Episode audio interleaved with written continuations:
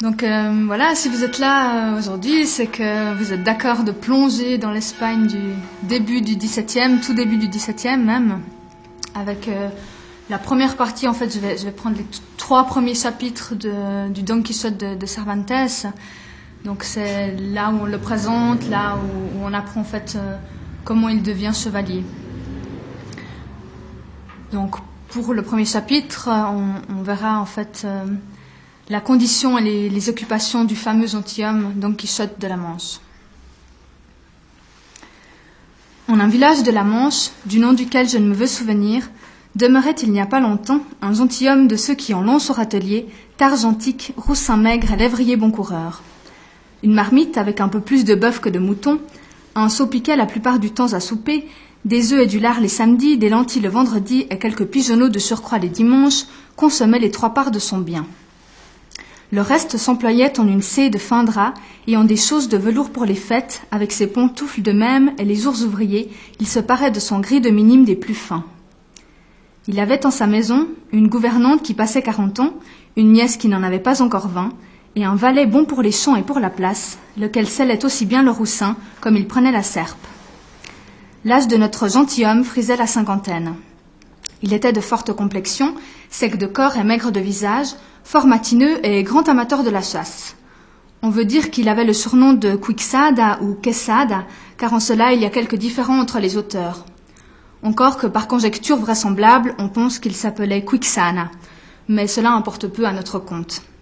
Il suffit qu'en la narration dit celui, on ne sorte un seul point de la vérité. Il faut donc savoir que le temps que notre susdit gentilhomme était oisif, qui était la plupart de l'année, il s'adonnait à lire des livres de chevalerie, avec tant d'affection et de goût qu'il oublia quasi entièrement l'exercice de la chasse et même l'administration de ses biens,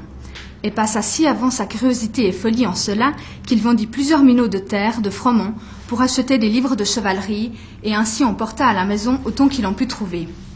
Mais d'entre tous, pas un ne lui semblait si beau que ceux que composa le fameux Félicien de Silva, parce que la clarté de leur prose et leur raison embrouillée étaient perles à ses yeux, et plus encore quand il venait à lire ces belles paroles d'amour et cartels de défi, là où en plusieurs endroits il trouvait écrit La raison de la déraison qui se fait à ma raison de telle sorte affaiblit ma raison, qu'avec raison je me plains de votre beauté. Et aussi quand il disait Les beaux cieux qui de votre divinité divinement vous fortifient avec les étoiles et vous rendent méritante du mérite qui mérite votre grandeur.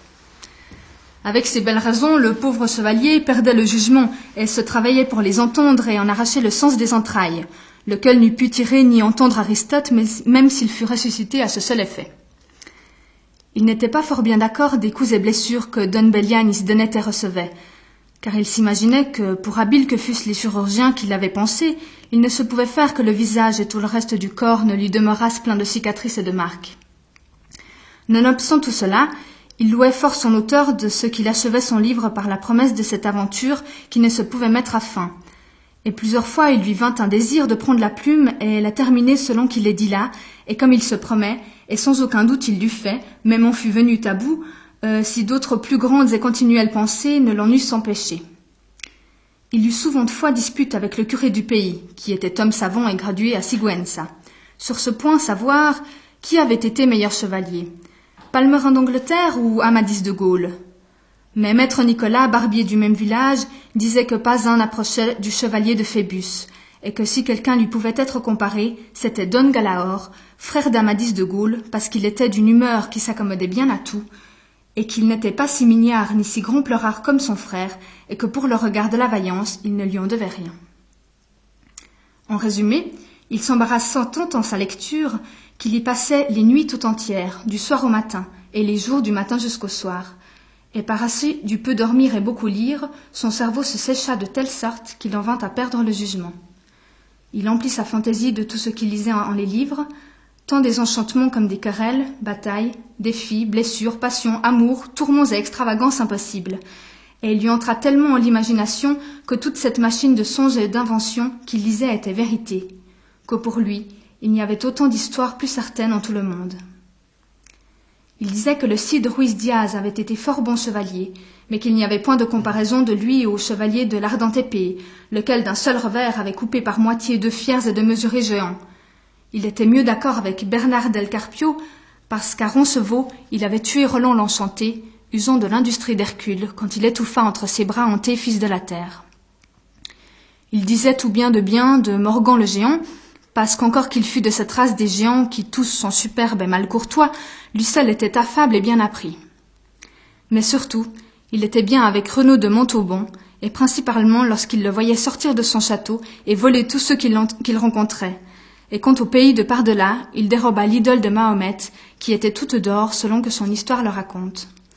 Il eût volontiers donné sa gouvernante, et même sa nièce par-dessus, afin d'administrer une bonne volée de coups de pied à ce traître de Ganelon. Enfin, son jugement étant tout à fait perdu, il vint à tomber en la plus étrange pensée où jamais tomba folle au monde, ce fut qu'il lui sembla être fort à propos et nécessaire, tant pour l'accroissement de son honneur que pour le service de la République, qu'il se fit chevalier errant, et qu'il s'en alla par tout le monde avec ses armes et son cheval, pour chercher les aventures et s'exercer en tout ce qu'il avait lu que les chevaliers errants s'exerçaient, remédiant à toutes sortes d'injures et de griefs, et se mettant en des occasions et dangers d'où, en les mettant à fin, il acquit une perpétuelle renommée. Le pauvre homme s'imaginait déjà être, par la valeur de son bras, couronné pour le moins empereur de, de et ainsi plongé en ses agréables pensées et emporté de l'étrange contentement qu'il sentait en Icelle, il hâta d'effectuer ce que tant il désirait. La première chose qu'il fit fut de nettoyer des armes qui avaient été à ses bisaïeux, lesquelles depuis plusieurs siècles avaient été oubliées en un coin, étaient toutes rouillées et pleines de moisissures. Il les nettoya et les raccommoda le mieux qu'il put. Mais il remarqua en elle un grand défaut. C'était qu'elle n'avait point de haume complet, mais seulement un simple morion. Toutefois, son industrie y suppléa, parce qu'il fit avec du carton une espèce de demi-salade, laquelle, agencée et enchâssée avec le morion, faisait une apparence de salade entière. La vérité est que pour éprouver si elle était forte et pourrait résister à l'effort d'un coup de coutelas, il tira son épée et lui en donna deux coups. Mais du premier, et tout en un instant, il défit ce qu'il avait fait en une semaine. Il ne lassa pas pourtant de trouver mauvaise la facilité avec laquelle il l'avait mise en pièces, et pour s'assurer contre ce danger, il la refit de nouveau, la garnissant de barres de fer par-dedans, tellement qu'il demeura satisfait de la force d'Issel, et sans vouloir faire une nouvelle expérience, il la réputa et la tint pour un casque articulé de la plus fine trempe. Il alla alors même voir son roussin, et encore qu'il eût plus d'infirmité en ses quartiers que le réal n'a lui-même de quart, et plus de tâches que le cheval du bouffon Gonel, qui tantum pellis et ossa fuit, néanmoins il lui sembla que ni le bucéphale cheval d'Alexandre, ni Babiec à celui du Cid, ne, ne s'égalaient point à lui. Il passa quatre jours à s'imaginer quel nom il lui imposerait. Parce que, selon qu'il se persuadait lui-même, ce n'était pas raison que le cheval d'un chevalier si fameux et qui de soi était si bon, demeura sans avoir un nom remarquable, et par ainsi il tâchait de lui en accommoder un de telle sorte qu'il déclara quel il avait été d'avant, qu'il fût un chevalier errant et quel il était pour l'or. Car il était raisonnable que son seigneur, changeant de condition, il changeât aussi de nom, et le prix fameux et retentissant, tel qu'il convenait au nouvel ordre et nouvel exercice dont il, dont il faisait déjà profession. Et ainsi, après plusieurs noms qu'il forma, effaça et ôta, ajouta, défit et refit en sa mémoire et imagination, enfin il vint à le nommer Rocinante. Nom à son avis haut, sonore et significatif de ce qu'il avait été quand il fut roussin auparavant et de ce qu'il était à présent, qui était devant et le premier de tous les roussins du monde. Ayant imposé le nom à son cheval tant à son goût et contentement, il en voulut aussi prendre un pour, pour soi-même. Et en cette pensée, il passa huit autres jours et enfin se vint à appeler Don Quichotte, D'où, comme disaient les auteurs de cette tant véritable histoire, ont pris sujet de dire que sans doute il se devait appeler Quixade et non pas Quesada, comme d'autres l'ont voulu, voulu assurer. Mais se souvenant que le valeureux Amadis ne s'était pas contenté de s'appeler seulement et simplement Amadis, mais qu'il y avait ajouté le nom de son royaume et de sa patrie pour, le rendre plus pour la rendre plus fameuse, s'appelant Amadis de Gaulle, aussi voulut-il, comme bon chevalier, ajouter au sien le nom de son pays et s'appeler Don Quichotte de la Manche, par où, à son avis, il déclarait fort clairement sa race et sa patrie, et l'honorait beaucoup en prenant le surnom d'Issel. Étant donc ses armes nettes, et ayant fait de son morion un armée, imposé le nom à son roussin et confirmé lui-même le sien, il se persuada qu'il ne lui manquait autre chose sinon de chercher une dame de laquelle il devint amoureux. D'autant que le chevalier errant sans amour était un arbre sans feuilles et sans fruits et un corps sans âme. Il se disait si de malheur ou de bonne fortune je rencontre par là quelque géant comme d'ordinaire il arrive aux chevaliers errants, et que je l'abatte d'un coup de lance, ou que je le coupe par la moitié du corps, ou que finalement je le vainque ou subjugue, ne serait-il pas bon d'avoir à qui l'envoyer présenter, et qu'il entre et se mette à genoux devant ma douce maîtresse, et qu'il dise d'une voix humble et rendue je suis madame le géant Caraculiambro, seigneur de l'île de Malindranie, qui a été vaincu en combat singulier par le jamais assez hautement loué chevalier Don Quichotte de la Manche, lequel m'a demandé de me présenter devant vous, afin que votre grandeur dispose de moi à son gré. Oh. Que notre bon chevalier fut aise quand il eut fait ce discours. Et encore plus quand il trouva à qui donner le nom de maîtresse, et ce fut à ce que l'on croit qu'en un, pays proche du sien, il y avait une jeune fille d'un laboureur, fort avenante, et de laquelle il avait été autrefois amoureux, bien que comme l'on pense, elle n'en sut jamais rien et ne s'en fût aperçue aucunement. Elle s'appelait Aldonza Lorenzo, et c'est à elle qu'il lui sembla fort à propos de donner le titre de dame de ses pensées, elle lui cherchant un nom, il ne discorda pas beaucoup du sien, et qui sentit un peu celui de princesse et grande dame, il vint à l'appeler Dulcinée du Toboso, parce qu'elle était native du Toboso, nom à son avis musical et rare et bien significatif, comme l'étaient tous les autres qu'il avait imposés à lui et à tout son appareil.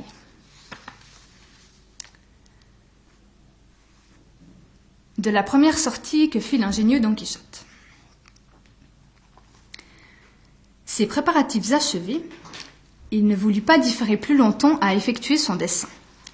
Il s'y sentait pressé par la privation qu'il pensait que le monde souffrait de son retardement, selon le grand nombre de griefs qu'il pensait de faire, de torts que redresser, d'injures qu'amender, d'abus qu'améliorer et de dettes que satisfaire. Et ainsi, sans communiquer à personne son intention, et sans qu'aucun le vît, un matin, devant le jour, qui était un des plus chauds du mois de juillet,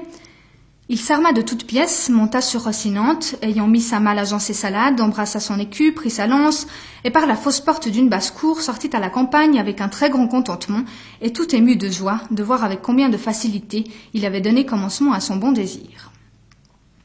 Mais à peine se vit-il au champ qu'une pensée terrible vint assaillir, et tel que peu s'en fut qu'il ne quitta l'entreprise commencée. Ce fut qu'il lui vint en mémoire qu'il n'était pas armé chevalier et que conformément à la loi de la chevalerie, il ne pouvait ni ne devait prendre les armes contre aucun chevalier, et encore qu'il eût été, il devait porter des armes blanches comme nouveau chevalier sans qu'aucune devise en son écu, jusqu'à ce que par sa vertu il en eût gagné quelqu'une. Ses pensées, pensées le firent chanceler en sa résolution. Mais sa folie en plus de force que toute autre raison, il proposa de se faire donner l'ordre de chevalier par le premier qu'il rencontrerait, à l'imitation de plusieurs autres qui en avaient fait de même, suivant ce qu'il avait lu au livre qui l'avait réduit en cet état.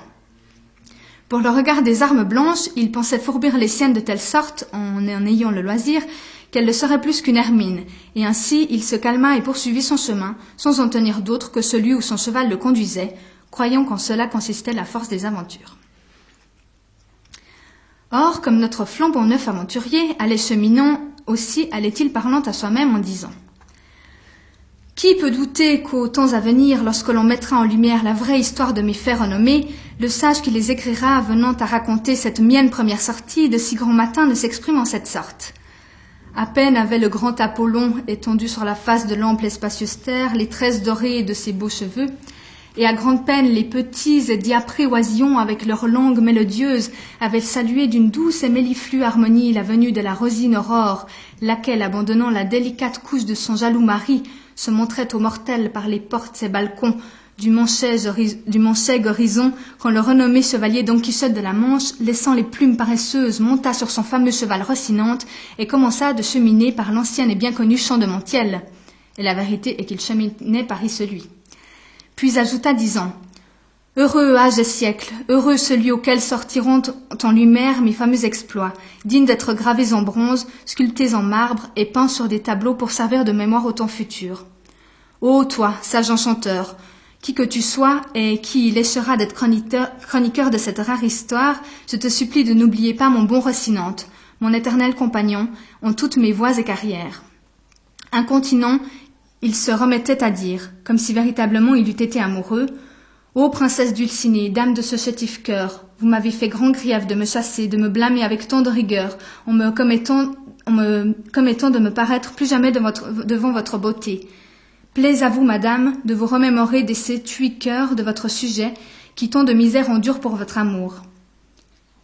Avec ses folies, il en enfilait d'autres, toutes à la manière de celles que ses livres lui avaient enseignées, imitant de son pouvoir leur langue, et avec cela cheminant tant à loisir, et le soleil montant en si grande hâte et avec tant d'ardeur, qu'elle lui était suffisante à lui fondre la cervelle s'il en eût eu quelque peu. Il chemina quasi tout ce jour-là sans qu'il lui arrivât chose digne d'être rapportée, de quoi il était désespéré, car il eût voulu rencontrer tout à l'heure même une personne avec qui expérimenter la valeur de ses bras. Il y a des auteurs qui disent que la première aventure qui lui arriva fut celle du port Lapis, d'autres que ce fut celle des moulins à vent. Mais ce que j'ai pu vérifier en ce cas, et ce que j'en ai trouvé par, écrit aux annales de la Manche, est qu'il chemina tout ce jour-là, et sur la nuit, son roussin et lui se trouvèrent bien là, ses mourons de faim. Et regardant de toutes parts s'il ne découvrirait point quelque château ou bien quelque logette de berger où se retirer, et là où il put remédier à sa grande nécessité, il vit non loin du chemin par lequel il allait une taverne qui lui fut comme s'il eût vu une étoile qui l'eût conduit au portail, voire plutôt au palais de sa rédemption. Il se hâta de cheminer et arriva au temps à la nuit qui venait. Il y avait d'aventure à la porte de cette taverne deux jeunes femmes, de celles que l'on appelle nos sœurs, lesquelles allaient à Séville, avec des muletiers qui se rencontraient ce soir-là au gîte de la même, en la même taverne. Et comme à notre aventurier tout ce qu'il pensait, voyait ou s'imaginait lui semblait être fait et se passer de la même façon que ce qu'il avait lu tout aussitôt, qu'il vit la taverne, il se représenta que c'était un château, avec ses quatre tours et chapiteaux de reluisant argent, sans qu'il y manquât même son pont-levis et ses creux fossés, avec tous les accessoires et parties qui se représentent ordinairement en semblable château. Il s'approcha de la taverne qui lui semblait château, et à un petit trait d'icelle retint la bride de la Rocinante, attendant que quelque nain se mit entre les créneaux pour donner le signal avec une trompette qui arrivait un chevalier au château. Mais comme il vit qu'on tardait et que Rocinante se hâtait enfin d'arriver à l'écurie, il s'approcha de la porte de la taverne et vit les deux filles débauchées qui étaient là, lesquelles lui semblèrent de belles damoiselles ou de gracieuses dames qui s'ébattaient devant la porte du château. En ces entrefaites, il advint qu'un porcher qui ramassait parmi les chaumes un troupeau de cochons, car sauf excuse ils s'appellent ainsi, sonna un, cornet au son duquel il se ramasse, et à l'instant se représenta à Don Quichotte ce qu'il désirait, qui était que quelque nain donnât le signal de sa venue. Et ainsi, avec un extrême contentement, il arriva près de la taverne et de ces dames, lesquelles, comme elles virent venir un homme armé de telle façon avec lance et écu, tout épouvanté, se voulaient retirer au-dedans de la taverne, mais Don Quichotte, comprenant par leur fuite qu'elles avaient peur, haussa sa visière de carton et découvrant son visage sec et poudreux, d'une gentille façon et d'une voix posée, leur dit Que vos grâces ne fuient pas, ni ne craignent qu'on leur fasse des plaisirs aucuns, car il n'appartient ni n'est bien scion à l'ordre de chevalerie dont je fais possession de faire tort à personne, combien moins à de si hautes damoiselles comme vos personnes le, le démontrent. Les filles le regardaient et lui cherchaient à voir le visage que la mauvaise visière leur cachait. Mais comme elles s'entendirent appeler damoiselles, chose qui était si éloignée de leur profession, elles ne se purent tenir de rire, tellement que Don Quichotte vient à se mettre en colère et à leur dire La modestie est bien si honte aux belles, et c'est grande folie que le rire qui de cause légère procède. Mais je ne vous le dis pas afin que vous vous en affligiez ou montriez du mécontentement, car mon intention n'est autre que de vous servir. Ce langage, qui n'était point entendu par ces dames, et l'air étrange de notre chevalier accroissait en elle la risée, et en lui la colère. Elle eût bien passé plus outre, si sur ces entrefaites l'hôte ne fût sorti, homme qui, pour être fort gras, était fort pacifique, lequel, voyant cette figure contrefaite, accoutrée d'armes si disparates qu'étaient la bride, la lance, la targe et le corselet,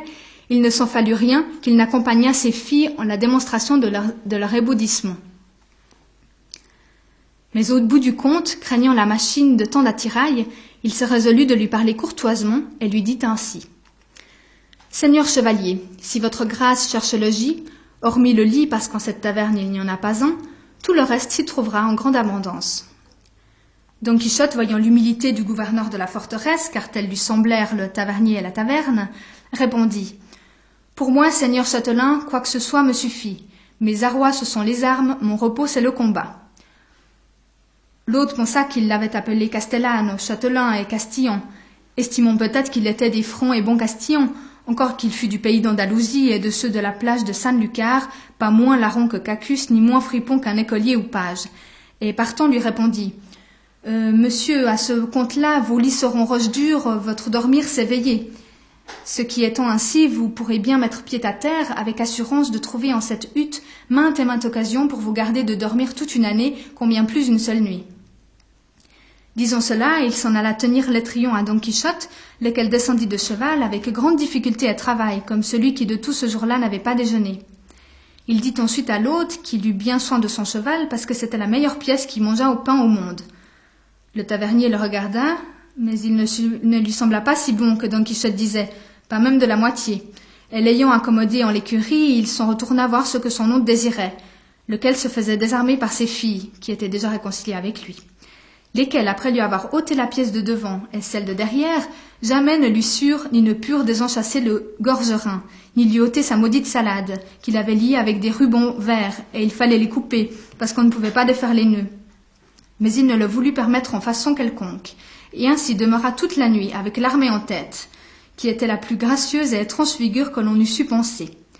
Et comme il s'imaginait que ces coureuses qui le désarmaient étaient quelques dames de qualité et maîtresses de ce château, il leur dit d'une forte euh, et bonne grâce On que n'y eut chevalier si bien des dames servies comme le fut Don Quichotte, quand de son village il vint, damoiselle le servait et princesse son coursier. Ou Rocinante, car tel est le nom, mesdames de mon cheval, et Don Quichotte de la Manche le mien, car encore que je n'eusse voulu me découvrir jusqu'à ce que les hautes prouesses faites pour votre service et à mon honneur m'eussent fait connaître, néanmoins la nécessité d'accommoder à la présente manière cette vieille romance de Lancelot a été cause de vous faire savoir mon nom avant l'heure. Mais un temps viendra auquel vous me commanderez et moi j'obéirai, et la valeur de mon bras découvrira le désir que j'ai de vous servir. Ces bonnes filles, peu accoutumées à ouïr de tels traits de rhétorique, ne répondaient mot, mais seulement elles lui demandèrent s'il voulait manger quelque chose. Oui, Da, je me, je me sustenterai bien de quoi que ce soit, répondit Don Quichotte, car à ce qu'il me semble, il me viendrait fort à propos. Il se rencontra que ce jour-là était un vendredi. Et il n'y avait en toute la taverne sinon quelques portions d'un poisson qu'on appelle en Castille morue et en d'autres provinces truitelle. On lui demanda si par aventure il mangerait bien de cette truitelle, parce qu'il n'y avait point d'autre poisson que lui donner. Pourvu qu'il y ait plusieurs truitelettes, répondit Don Quichotte, elles pourront bien servir d'une grosse truite, car ça ne m'est tout un que l'on me donne huit réaux simples ou bien une pièce de huit réaux, et combien plus qu'il se trouverait faire que ces truitelettes fussent comme le veau, qui est meilleur et plus délicat que le bœuf, et le chevreau que le bouc. Mais quoi que ce soit, pourvu qu'il vienne vitement, car le travail et le fardeau des armes ne se peut porter sans la permission des tripes. On lui mit la table à la porte de la caverne pour être plus à la fraîche, et l'autre lui apporta une portion de cette morue mal détrempée et encore plus mal cuite, et un pain aussi noir et moisi que ses armes. Il y avait grand sujet de rire à le voir manger, parce que, comme il avait la salade en tête et la visière haussée, il ne pouvait rien mettre en sa bouche avec ses mains, si un autre ne lui baillait et l'appâtait. L'une de ces dames faisait cet office. Mais il ne fut pas possible que de lui donner à boire, et il n'y eut aucun moyen de se faire si le tavernier n'eût percé une canne, de laquelle lui ayant mis un bout en la bouche, il lui versait du vin par l'autre, et le chevalier prenait le tout en patience, quitte à ne rompre pas les rubans de son armée. En ces entrefaites, il arriva à la taverne un chartreur de porc, et comme il arriva, il sonna son soufflet quatre ou cinq fois, ce qui acheva de confirmer à Don Quichotte qu'il était en quelque fameux château, et qu'on le servait en musique, et que la merluche s'était truite, le pain de pur froment, ses coureuses de grandes dames, et le tavernier châtelain du château, et par ce moyen, il tenait pour bien aviser sa résolution et sa sortie. Mais ce qui plus le mettait en peine était de ne pas se voir armé chevalier, parce qu'il lui semblait qu'il ne pouvait légitimement mettre à aucune entreprise sans avoir reçu l'ordre de chevalerie. Où l'on verra de quelle plaisante manière Don Quichotte se fait armer chevalier. Étant ainsi travaillé de cette pensée, il abrégea son maigre et tavernier souper, lequel était achevé, il appela l'hôte, et s'étant enfermé avec lui en l'écurie, il se mit à genoux devant lui, disant je ne me lèverai jamais d'où je suis, valeureux chevalier, jusqu'à ce que votre courtoisie m'octroie un don que je lui veux demander, lequel tournerait à votre louange et au profit du genre humain. Le tavernier, voyant son hôte à ses pieds et oyant de telles oraisons, le regardait tout confus, sans savoir que faire ni que lui dire, et insistait fort afin de le faire lever, Mais il ne le voulait pas, jusqu'à ce qu'il lui dit qu'il lui octroyait le don qu'il lui demandait. Je n'espérais pas moins de votre grande magnificence, monseigneur, répondit Don Quichotte, partant que je vous dis que le don que je vous ai demandé et qui de votre libéralité m'a été octroyé, et que le jour de demain vous me fassiez chevalier. Et cette nuit, je ferai la veille de mes armes en la chapelle de votre château, puis demain s'accomplira ce que tant je désire, afin de pouvoir, comme il se doit, aller par toutes les, quatre parties du monde, cherchant les aventures au profit des nécessiteux, ainsi que c'est l'obligation de la chevalerie et des chevaliers errants, comme je suis, de qui le désir est enclin et semblable au, assemblable au fait.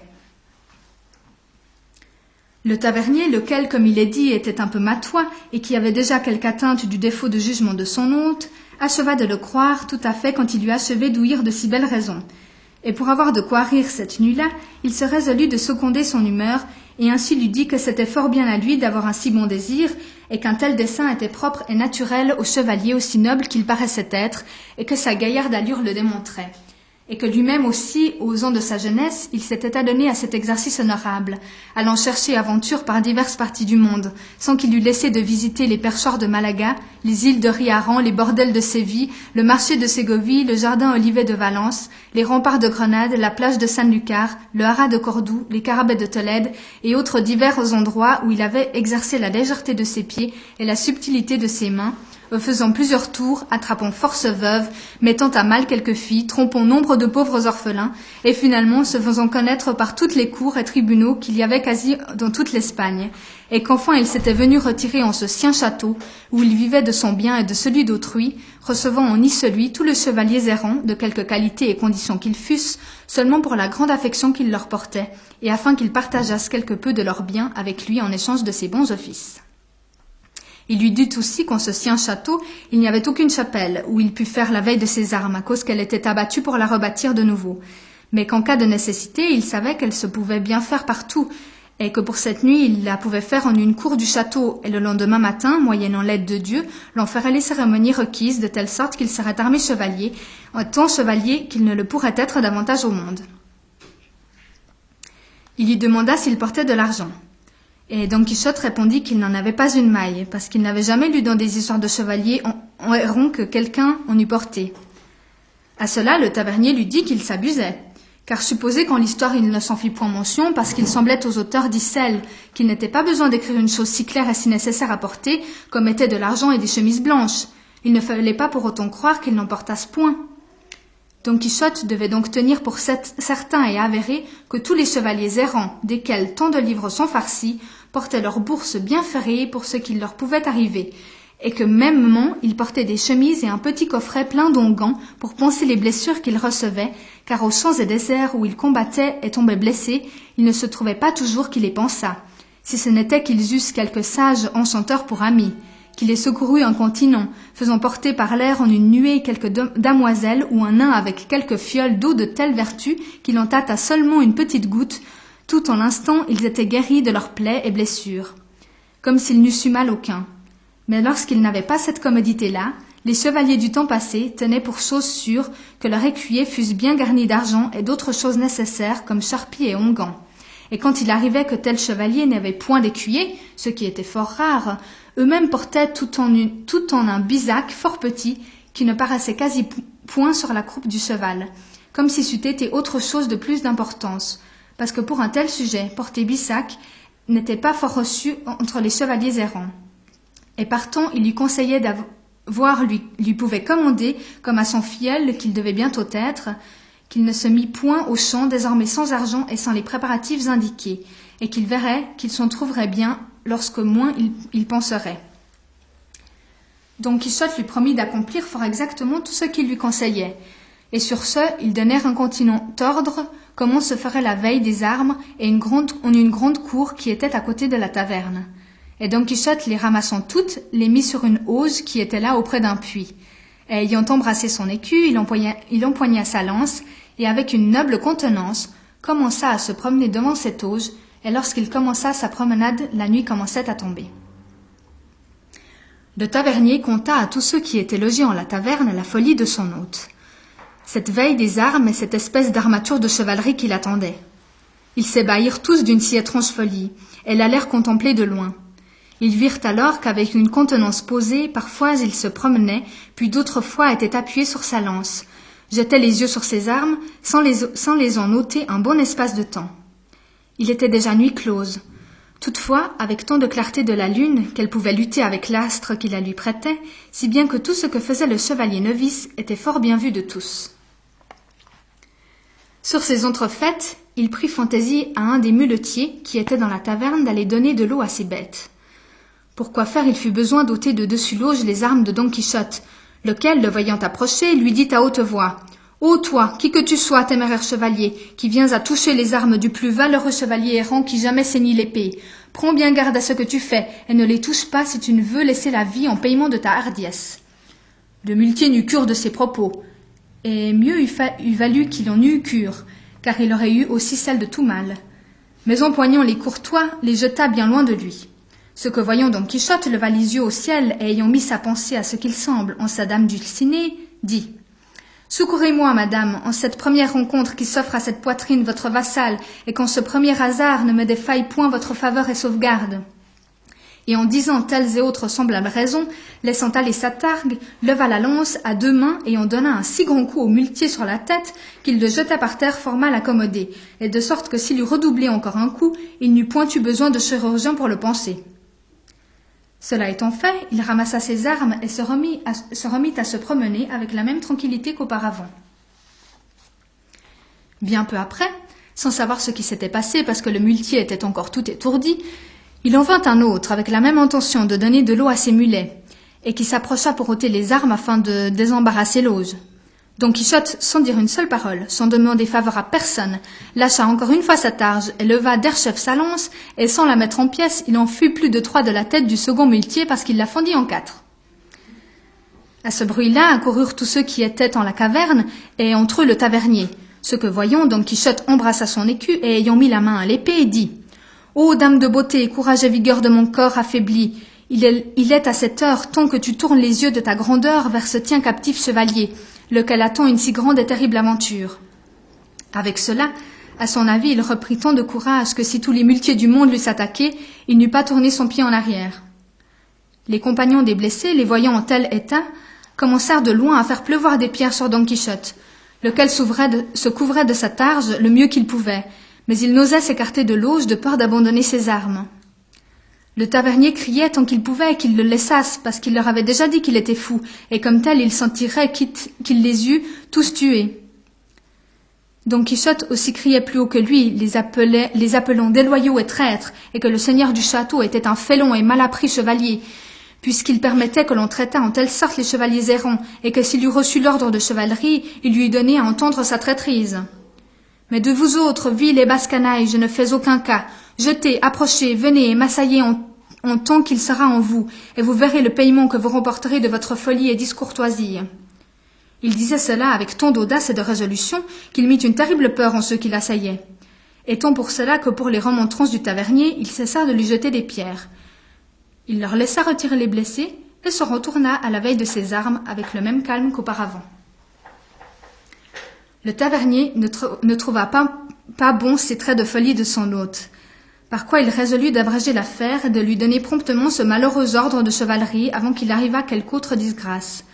Et par ainsi, s'approchant de lui, il s'excusa de l'insolence dont cette gente vile et basse avait usé en son endroit sans qu'il en sût rien. Mais ils avaient été bien châtiés de leur témérité. Il lui dit, comme déjà il lui avait fait entendre qu'en ce château il n'y avait point de chapelle, et qu'aussi n'était-elle pas fort nécessaire pour ce qui restait à faire, car toute l'importance d'être armé chevalier consistait en l'accolade et au coup de plat, d'épée, selon qu'il avait connaissance du cérémonial de l'ordre.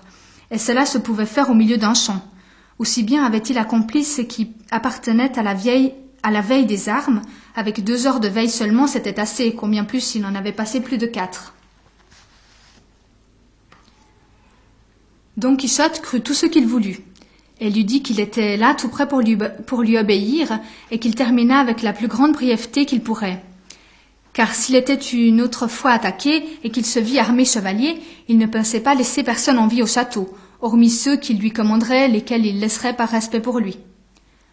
Le châtelain, que cet avertissement ne laissait pas d'emplir d'appréhension, apporta tout incontinent le livre où il écrivait l'orge et la paille qu'il donnait au muletier, et avec un bout de chandelle que lui apportait un petit garçon, ensemble les deux demoiselles ci-dessus déclarées, il s'en vint auprès de Don Quichotte, lui commanda de se mettre à genoux, et lisant en son manuel comme s'il eût dit quelque dévote oraison, au milieu de sa lecture, il leva la main et lui donna un grand coup sur le col.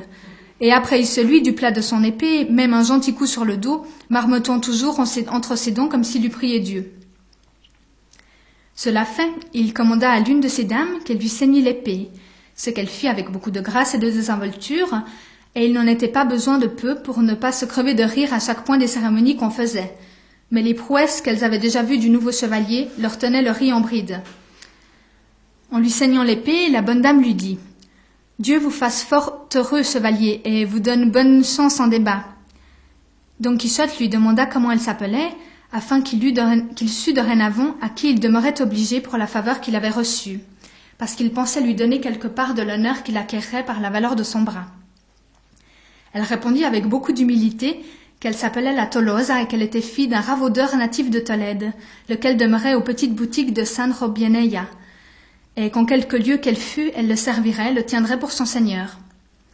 Don Quichotte lui répliqua que pour l'amour de lui, elle lui fait cette grâce de prendre dorénavant la qualité de dame, et qu'elle s'appela Donna Dolosa. Elle le lui promit, et l'autre lui chaussa le poron avec laquelle il fit quasi le même discours qu'avec celle de l'épée. Il lui demanda son nom, et elle lui dit qu'elle s'appelait la meunière et était fille d'un honorable meunier d'Antequiera, laquelle aussi Don Quichotte pria qu'elle prît ce titre de dame. Elle s'appela Dame Meunier, en lui offrant de nouveaux services et faveurs. Étant donc faites au galop ces extraordinaires cérémonies, Don Quichotte pensa ne jamais voir l'heure de monter à cheval et sortir de là pour aller chercher les aventures. Et mettant tout aussitôt la selle à Rocinante, monta sur celui et embrassant son hôte, il lui dit des choses si étranges en le remerciant de la faveur qu'il lui avait faite de l'avoir armé chevalier qu'il n'est pas possible de les raconter. Le tavernier, de hâte qu'il avait de le voir hors de sa taverne, avec non moins de figures de rhétorique, encore qu'avec plus brèves paroles, répondit aux siennes et, sans lui demander la dépense du logis, le laissa aller à sa bonne aventure.